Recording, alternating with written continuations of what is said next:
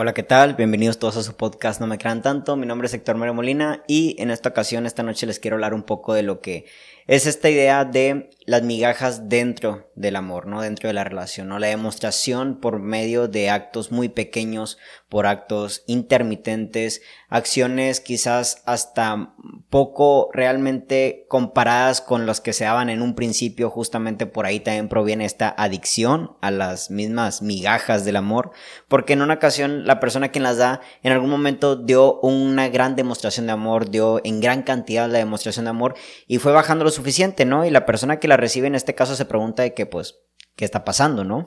¿Qué es lo que acaba de pasar? Cuando hablamos de migajas, justamente hablamos de eso, ¿no? De demostraciones quizás hasta un poco mediocres con respecto a lo que es el afecto dentro de las relaciones y si nos vamos más allá de las relaciones amorosas, en sí las relaciones humanas requieren del afecto, ¿no? La verdad, hemos escuchado ya en otras ocasiones, en libros como tal, la importancia del afecto al ser humano desde las edades más tempranas en nuestra vida, la importancia del tacto de la madre con el hijo, ¿no?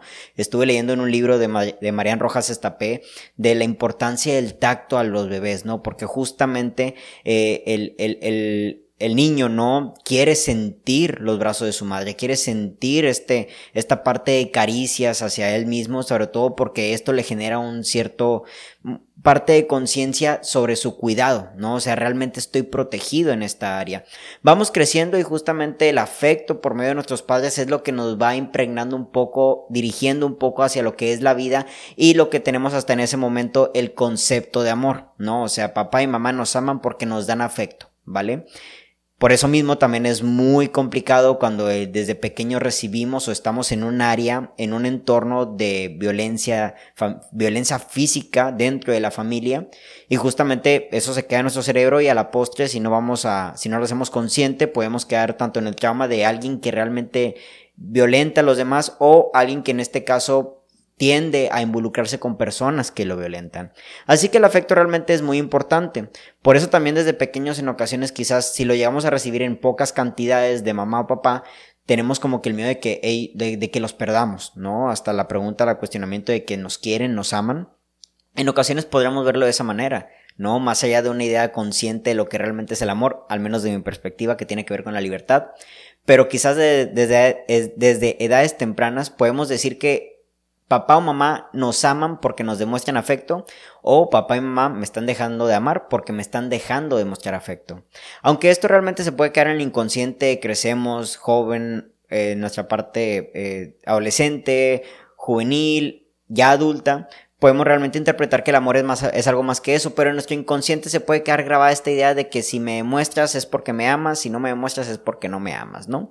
Hay muchas cuestiones, realmente tiende a ser muy ambiguo este tema del amor, cada quien tiene su perspectiva, es muy, es muy subjetivo, pero realmente esto se nos queda en la cabeza. Y cuando entramos en una relación amorosa, en una relación de pareja, genuinamente nosotros como seres humanos buscamos el afecto como primer punto de acercamiento, ¿no? Entramos en esta parte de, de, de donde estamos comunicándonos a la otra persona, pero no solo comunicándonos con las palabras, ¿no? Realmente empieza a haber una comunicación hasta como de cuerpos, ¿no? Es como que una danza de, de, de los animales que se proponen a punto de aparearse, en el cual pues realmente los animales en el mundo animal, hablando directamente, pues el pájaro canta, ¿no? Hay algunas aves que hacen bailes, hay otro tipo de animales que hasta se pelean con otros machos para conseguir a la hembra y empieza a ver todo este tipo de procesos en los cuales nos se van acercando a las hembras, ¿vale? En el mundo animal.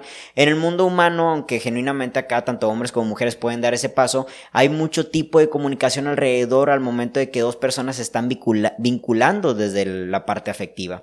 ¿Y qué son estos actos, no? Puede ser palabras, puede ser actos de servicio, vámonos a los cinco lenguajes del amor, ¿no? Palabras, actos de servicio, tiempo de calidad.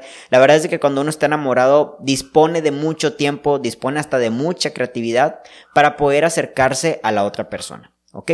Esto está totalmente comprendido. Pero esa es la parte del enamoramiento. Cuando estos químicos internos realmente están a la alza, es evidente que la otra persona se vuelve el centro de nuestro mundo, ¿ok? A la postre, mientras la relación, si es que la relación llega a darse como relación, vamos avanzando en la relación misma y nos vamos dando cuenta de que, ok, amo a esta persona, pero no es todo en el mundo y empezamos con otro tipo de actividades. Y vamos también a su vez descuidando un poco esas demostraciones de afecto. no tanto, o sea, no tanto que descuidemos las demostraciones de efectos, pero al menos sí vamos disminuyendo esa cantidad. El problema aquí son dos cosas con respecto a las migajas. No vamos a verlo desde estas dos perspectivas, de quien da las migajas y quien acepta las migajas. Esta es la parte de quien da las migajas, ¿no? Genuinamente, como personas que nos unimos desde el afecto con relaciones de pareja, yo siempre lo he pensado de esta manera. Tú tienes un compromiso afectivo con la otra persona. Cuando hablamos de responsabilidad afectiva es porque tú tienes un compromiso, ¿vale? No es algo que realmente tú nada más elijas porque sí. Al momento, yo desde mi punto de vista, no sé ustedes ahí ponen, escriben en la, cajita de comentarios del YouTube qué opinan al respecto, pero yo creo que cuando nos vinculamos desde el amor, ya tenemos un compromiso, no es que, no es algo platicado, pero yo creo que es algo socialmente estructurado y para bien, ¿vale? Lo podríamos cuestionar, pero yo creo que es para bien dentro de los vínculos amorosos y eh, humanos de todo tipo. Yo creo que tenemos un compromiso afectivo con la otra persona. O sea, realmente tenemos que trabajar no solo en nuestro afecto hacia nosotros mismos, que es parte del amor propio, sino el afecto que le demostramos al otro. Y más cuando se trata de relación amorosa. Bueno, esta persona que acaba de generar este compromiso hacia la otra persona de afecto, en ocasiones puede ocurrir la buena parte en la cual no me olvido del afecto, pero sí entiendo que disminuye un poco la, la cantidad, la, lo exceso quizás que llega a ser las demostraciones porque ya estamos en relación y después de todo el afecto, el cariño, el amor en sí requiere tiempo y energía que necesitamos dedicarse a otro tipo de cosas, sobre todo ya hablando de una relación madura, ¿no? De dos adultos particularmente, ¿no? En la adolescencia pues podríamos decir que a lo mejor hay mucho tiempo y espacio para dedicarle a la otra persona, pero ya de adulto hay trabajo, hay proyectos, hay una vida, este, social con tus amigos, hay muchas cosas, ¿ok? Pero hay otra parte que no solo disminuye la cantidad, sino que tal parece que sí se olvida del afecto a la otra persona. Y estas demostraciones de afecto realmente disminuyen por muchas causas, ¿vale? Voy a hablar algunas en particular. Esto tiene que ver mucho porque en ocasiones creemos que la otra persona ya la tenemos segura, ¿vale? En ocasiones, y esto ahorita lo voy a hablar de la otra parte, ¿no? La persona que es quien acepta las migajas, ¿no? Sentimos que la persona ya la tenemos tan segura y que a su vez lo poco, el poco esfuerzo que hacemos, tal parece que sigue teniéndola ahí, sigue teniéndolo ahí, pues realmente no nos invita a, a poder esforzarnos más. Por eso es importante comunicar nuestras necesidades afectivas dentro de un vínculo amoroso, ¿ok? Esto es una parte, ¿no? Una segunda parte podría ser el bloqueo de tus emociones. Hay personas que genuinamente no se les ha enseñado vivir con sus emociones, no se les ha enseñado poder confrontarlas y demostrarlas. Esto tiene que ser también por patrones familiares en los cuales papá, mamá carecieron de demostraciones afectivas al niño, a la niña, y de adulto no sabes cómo poder comportarte con eso. Otra de estas ideas tiende a ser quizás una persona que proviene de relaciones eh, amorosas realmente muy tóxicas en las cuales se le demostró que quizás demostrar amor, valga la redundancia, no es suficiente porque la otra persona era violenta, o porque la otra persona era posesiva, porque la otra persona era narcisista, ¿no? Por eso hay mucha gente que usa esta frase, ¿no? Es un cliché quizás de que eh, se hacen corazón de piedra, ¿vale? Porque pasaron por momentos realmente de mucho trauma y justamente le cierran el corazón, le cierran las puertas del amor a su corazón porque alguien allá afuera los dañó. Entre estas y otras muchas circunstancias realmente suceden de que la otra persona se olvide del afecto a los demás. No es lo mismo a la otra idea que acabo de comparar en la cual una persona no es que se olvide, simplemente disminuye por la cantidad de cosas que también son prioridad en la parte del crecimiento del humano, ¿no? Trabajo, vínculos sociales fuera de la relación, un montón de cosas, ¿no? Y cosas personales, individuales. Pero al momento de que una persona está actuando desde el olvido del afecto a su pareja, pueden venir estos puntos porque la otra persona ya la, sienten segura, porque no le enseñaron a demostrar afecto, porque no le enseñaron a demostrar amor, porque no le enseñaron a abrirse, porque creyó que abrirse, o quizás, bueno, no, no creyó, o sea, le hicieron creer que abrirse en la relación, en el amor, realmente puede repercutir mucho, quizás por un trauma, un suceso del pasado que genuinamente hizo que esta persona pensase eso, ¿no? Porque la pasó así, de esa manera. O una parte ya más profunda que igual pronto tendría una psicóloga aquí hablando del tema del narcisismo, en donde pues la otra persona no tiene, no tiene empatía hacia su pareja, simple y sencillamente la usa, ¿vale? El problema del narcisismo es de que usa a la otra persona, ¿no vale? La otra persona no es una persona, es un objeto, ¿ok? Esta parte tiende a ser así, pero este podcast lo quiero enfocar más en esta otra parte, ¿vale? Quienes hemos recibido o quienes hemos conocido a personas que reciben migajas, demostraciones en, en, pequeñas porciones de afecto en la relación. ¿Por qué se vuelve adictivo? Vale, vamos a hablar de esta otra parte. volviendo al punto principal. Cuando empezamos una relación amorosa existe un pico alto de demostraciones y de afecto, porque el enamoramiento, porque estás en, la parte en donde quieres convencer a la otra persona. El coqueteo, el estar saliendo es con un convencimiento. Muchas de las veces yo, bueno, es mi punto, mi forma de pensar, yo creo que si dos personas están saliendo tanto es porque ambas ya están convencidas. Simple y sencillamente, pues nada más siguen el proceso y está bien, es totalmente válido. Pero llega un pico muy alto, ¿ok? Y luego esta persona que realmente se olvida del afecto, ¿vale? O porque o también otro punto de esta parte es porque a lo mejor no le, importa un carajo la relación. La relación simple y es como que el, el, punto número 8 de las cosas que le importan. Y está bien, ¿no? O sea, si alguien pone siete cosas por encima de la relación, está bien, no hay ningún problema. Comunícalo, porque a lo mejor para tu pareja tú eres la segunda o tercera cosa más importante. Y a lo mejor ese grado de importancia hace que le dediques muy poco tiempo, ¿no? O otra parte es de que no te importa un carajo, ¿sabes? O simplemente lo estás haciendo para que la relación termine. Hay muchas formas. Pero esta otra parte, después de recibir los picos altos de, demostraciones de afectos, llega a este otro pico muy bajo, en donde realmente la otra persona, pues tal parece que se olvidó de eso, ¿sabes? Y aquí vuelvo a una analogía que se me hizo muy interesante, que lo escuché en un podcast y se las quiero compartir. Imagina que tú mueres de sed, ¿vale? Tienes mucha sed, ya tienes rato que no has bebido agua y justamente llega una persona a ofrecerte 10 mililitros de agua. 10 mililitros es una chingadera, no te va a quitar la sed, pero como tienes mucha sed, como hay una necesidad de agua, esos 10 mililitros, aunque sea poco, los vas a tomar, porque hay una necesidad. Ahora, supongamos que no tienes sed, y llega una persona, no tienes sed, estás saciado. Y llega una persona a ofrecerte los mismos 10 mililitros. Yo te preguntaría, ¿los aceptarías? Lo más seguro es de que no. Porque, pues, güey, son 10 mililitros, es muy poco y además no tengo sed, no hay ningún problema. Si tuvieras mucha sed, los aceptas porque hay una necesidad, hay una urgencia de recibir, aunque sea poco. Y cuando no tienes sed, cuando estás saciado, cuando estás completo, cuando estás lleno, pues no necesito, güey, además me estás dando muy poco, ¿sabes? Mejor Mejor voy y consigo el litro entero. Algo similar ocurre con las migajas dentro de la relación. Cuando llegamos a este punto, a este punto muy alto, nos acostumbramos a los afectos que nos da la pareja. Luego llegamos a este otro, otro punto y generamos una necesidad. Porque, güey, ¿en qué momento me quitaste ese afecto? ¿Sabes? ¿En qué momento estaba acá arriba tus demostraciones y en qué momento caí para acá abajo? Y sobre todo, la otra persona sí tiene tiene demostraciones de afecto, pero son 10 mililitros. Es muy pequeño.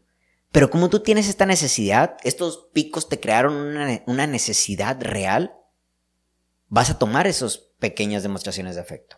Demostraciones de afecto que hablo, hablo de pequeñez no solo en proporción, ¿no? A lo mejor un te amo a la semana, a lo mejor unas palabras bonitas al mes, o hablo realmente de detalles o tiempos de, de, calidad, ¿no? O sea, cada vez es menos. Pero como, como tengo mucha necesidad y cuando no sé cuándo volver a ocurrir, no solo los tomo, en ocasiones los romantizamos. Esto realmente es un problema muy serio, porque a ver, vamos a pensarlo tal cual. Tú tienes una necesidad de afecto. Tu pareja te da migajas de afecto. Y de repente te da una pequeña porción. Un te amo, unas flores, algo así pequeño que realmente no significa mucho. Yo llegué a entender, quizás hasta por las malas, de que, que una persona te diga algo no significa nada. Las personas tienen que hacer, ¿vale? Yo ya llegué como que al punto de que, bueno, de aquí en adelante voy a creer más lo que hagas a lo que haces, ¿no? Y esta persona, pues supongamos que en realidad está diciendo, no está haciendo algo en concreto. Lo dice. Como tienes esta necesidad, lo vas a romantizar. De hecho, lo puedes apremiar, ¿vale? porque no sabes cuándo volver a ocurrir y sobre todo porque creyendo que, lo, que apremiándolo hará que nos dé cada vez más. A ver, si yo apremio este pequeño acto de amor, lo impulso, la impulso a que quizás lo haga más. Y está bien, a lo mejor a ti te nace apremiar a tu persona porque genuinamente quizás en ti está el acto de, de, gratitud en el cual, oye, es gracias por tu esfuerzo, lo valoro, lo aprecio, lo apremio, ¿no? La cuestión es de que volvamos al punto que dije esta otra parte. A lo mejor esta persona se da cuenta que tampoco te tiene, que pues dice, oye, pues no me estoy esforzando y esta persona sigue aquí. Entonces, pues voy a seguir por la misma. Si con poco esfuerzo lo tengo, la tengo, no tengo por qué esforzarme más. Y esto es un círculo vicioso. Tus pequeños esfuerzos los estoy apremiando y estoy subcomunicándote que sigas haciendo pequeños esfuerzos.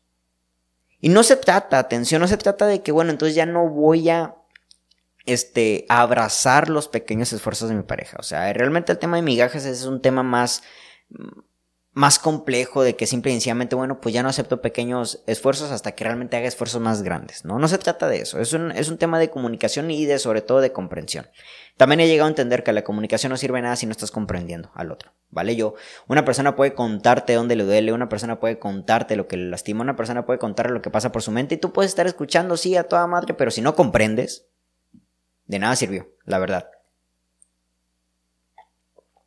Mi vaso de de McDonald's, ¿ok? Entonces, si nosotros seguimos apremiando estos pequeños esfuerzos, la otra persona, les reitero, le estamos subcomunicando que lo siga haciendo, ¿sabes? Ahora, en ti hay una necesidad después de todo. Hay una necesidad de demostración de afecto y siguen cayendo las migajas por este tema, esta analogía que, que, acabo de contar. Como hay una necesidad y no sabes cuándo va a ser la próxima demostración de amor, el próximo demostración de afecto, pues maximizamos, ¿no? Hacemos grande este pequeño afecto, lo premiamos, lo aplaudimos y, ah, o sea, y te dura la emoción, ¿no? Llega un poquito de seguridad. ¿Cuál es el problema de las migajas dentro del amor? Y es la verdad, ¿vale? Y lo he estado escuchando por ahí, lo he leído, o sea, realmente este refuerzo intermitente, esta intermitencia en las relaciones genera incertidumbre. La incertidumbre es muy buena, yo siempre he pensado que la incertidumbre es una parte esencial para poder salir adelante en la vida. Muchas veces tenemos que lanzarnos a la incertidumbre para poder descubrir nuevas cosas. Pero desde mi punto de vista, igual veo sus comentarios, yo creo que la incertidumbre en las relaciones no sirve de nada. Yo creo que las bueno, la incertidumbre que proviene de la calidad o cantidad de afecto que hay en una relación no sirve de nada. Las migajas generan incertidumbre y la incertidumbre genera una ansiedad en el cuerpo de la persona. ¿Vale? Si tú tienes ansiedad, por ejemplo, y estás con una persona que te da migajas, va a reforzar tu ansiedad. Y la va a reforzar porque estás constantemente en espera de cuándo otra vez me va a demostrar amor. Y volvámonos al tema principal que les dije del afecto de los niños, ¿no? ¿Me ama? ¿No me ama? Y luego llegan pensamientos más profundos. ¿Estará siendo infiel? ¿Estará viendo a otras personas? ¿Ese tiempo y dedicación se lo estaré dedicando a alguien más? ¿Por qué de repente me lo dedicaba todo y ahora no me dedica nada? ¿Será que ama más a otra persona? Digo, y reitero, el tema del amor es muy ambiguo, es muy subjetivo. Pero vamos con el tema este que traemos desde niños, ¿no? Este, esta subjetividad de que la demostración tiene que ver con el amor y que al final de cuentas yo creo que sí, ¿saben? Puede haber mucho tipo de demostraciones. Pero bueno, eso quizás lo dejemos para otro podcast.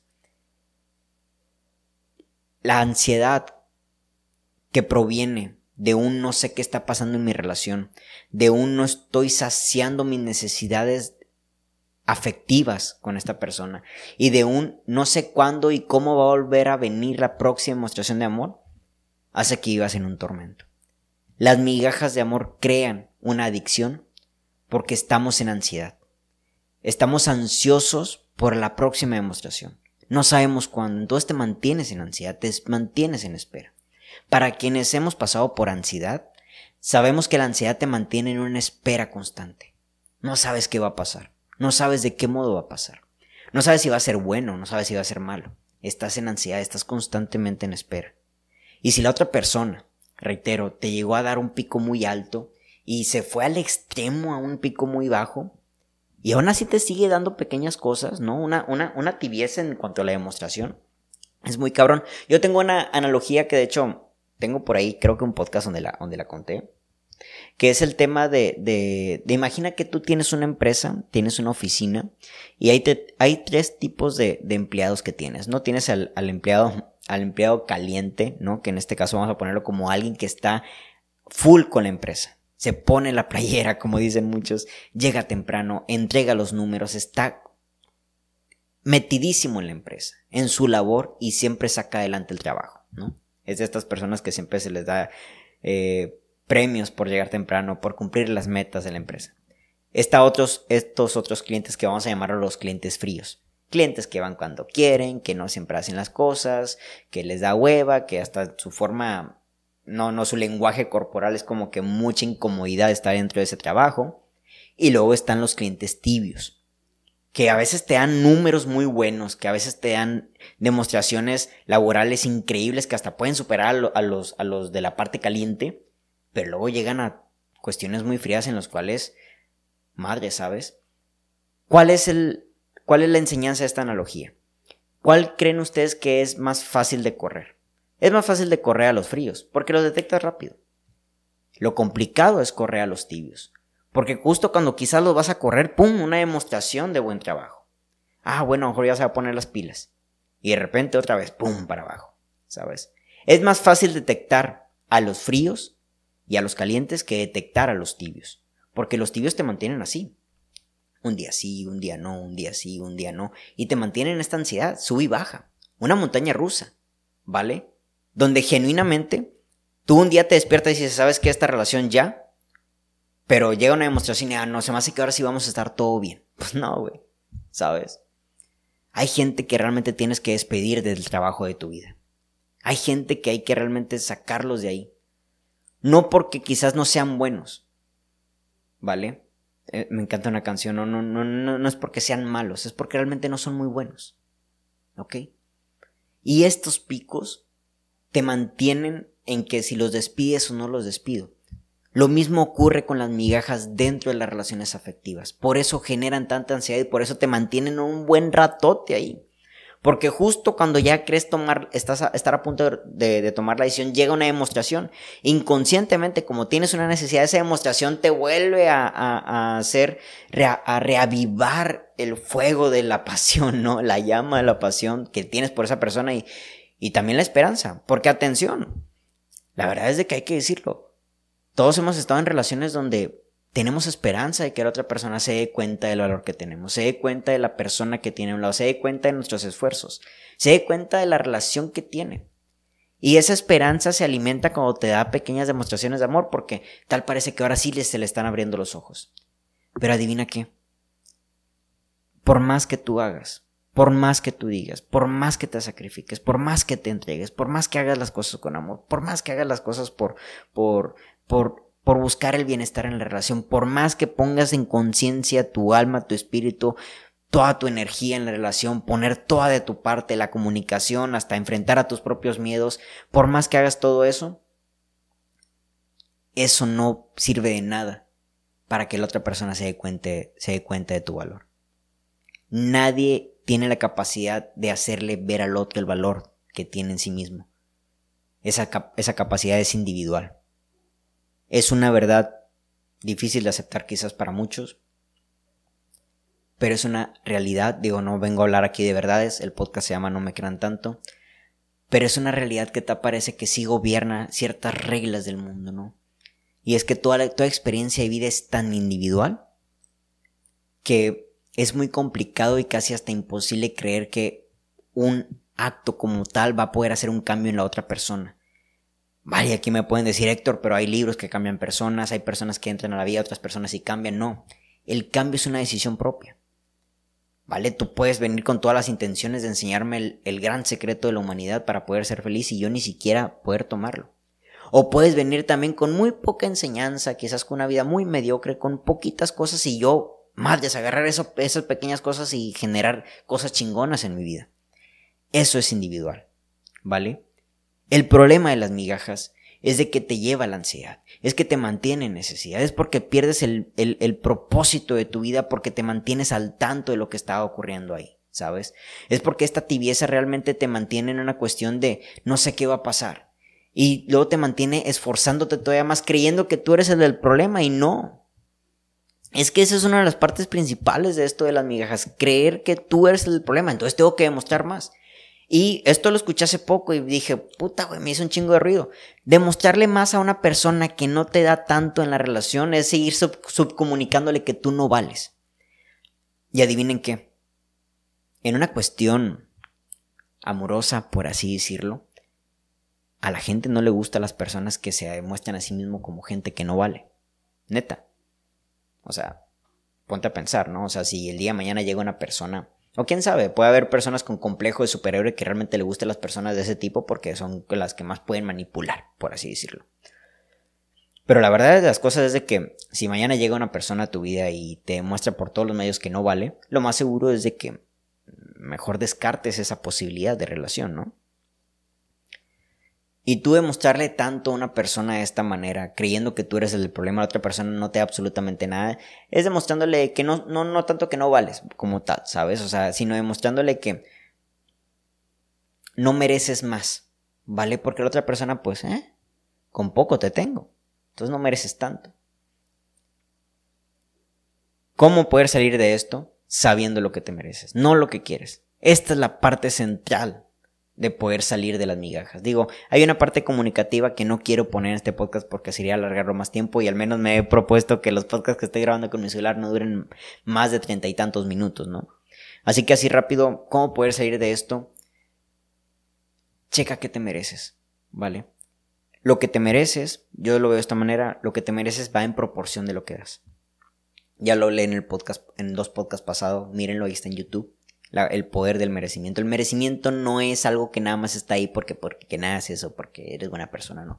El merecimiento es algo que se trabaja, es algo que se busca. Y hay que decirlo. Tú mereces en proporción de lo que estás dispuesto a dar con amor, con esfuerzo, con, con honestidad. Mira lo que das, eso es lo que mereces.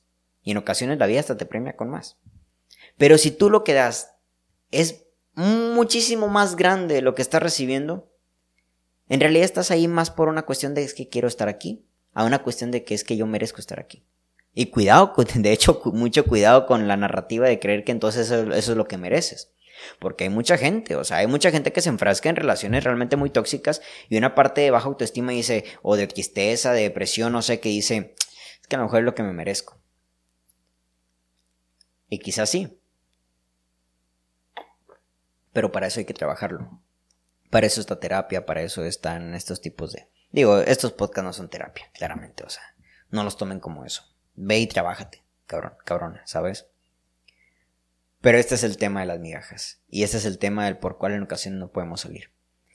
Mis podcasts como tal me doy cuenta de que no es que den una solución. Yo simplemente quiero cuestionar y hablar y eh, eh, externar un poco cómo yo veo el problema.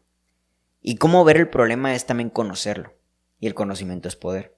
A mí me ha ayudado mucho leer sobre estos temas porque cuando yo caigo ahí lo entiendo y entenderlo me es más fácil manejarlo y trabajarlo y sobre todo actuar. Si a lo mejor esto que estoy contando no lo veías tú de esta manera, no hay conocimiento. O hay un conocimiento, no quiero decir erróneo porque el mío vaya a ser el acertado, pero sí quizás un conocimiento que te esté afectando más la vida.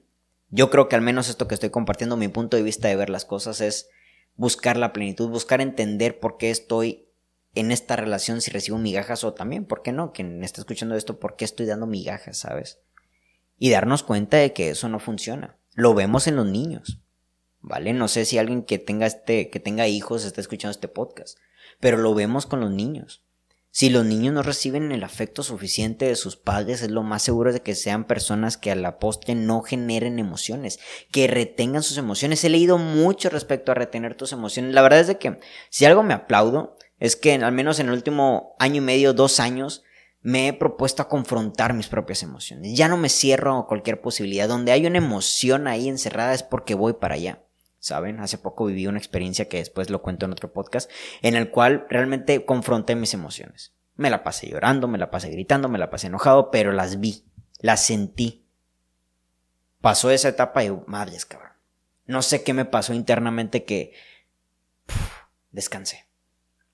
Descansé bien, cabrón. Y las personas que de niño no reciben afecto, no le enseñan a tratar sus emociones, a demostrarlo siquiera, ni siquiera permitirles llorar, son personas, híjole, son bombas de tiempo. Neta. Son personas que están así reteniendo las emociones y de repente ¡pum! Y explotan en ocasiones en lugares poco correctos. Ante personas que lastiman. Ante personas que también son bombas de tiempo. Y yo creo que muchas de las veces ahí está la violencia. Dentro de las relaciones amorosas. De personas que están reteniendo las cosas la retienen, la retienen, la retienen y no viven la gran experiencia de vivir con las emociones, ¿saben? Pero bueno, es un tema muy largo. Yo nomás les quería compartir aquí en unos 30 minutos lo que yo pienso. Mi nombre es Héctor Mara Molina y que tengan todos muy bonita noche. Hasta la próxima.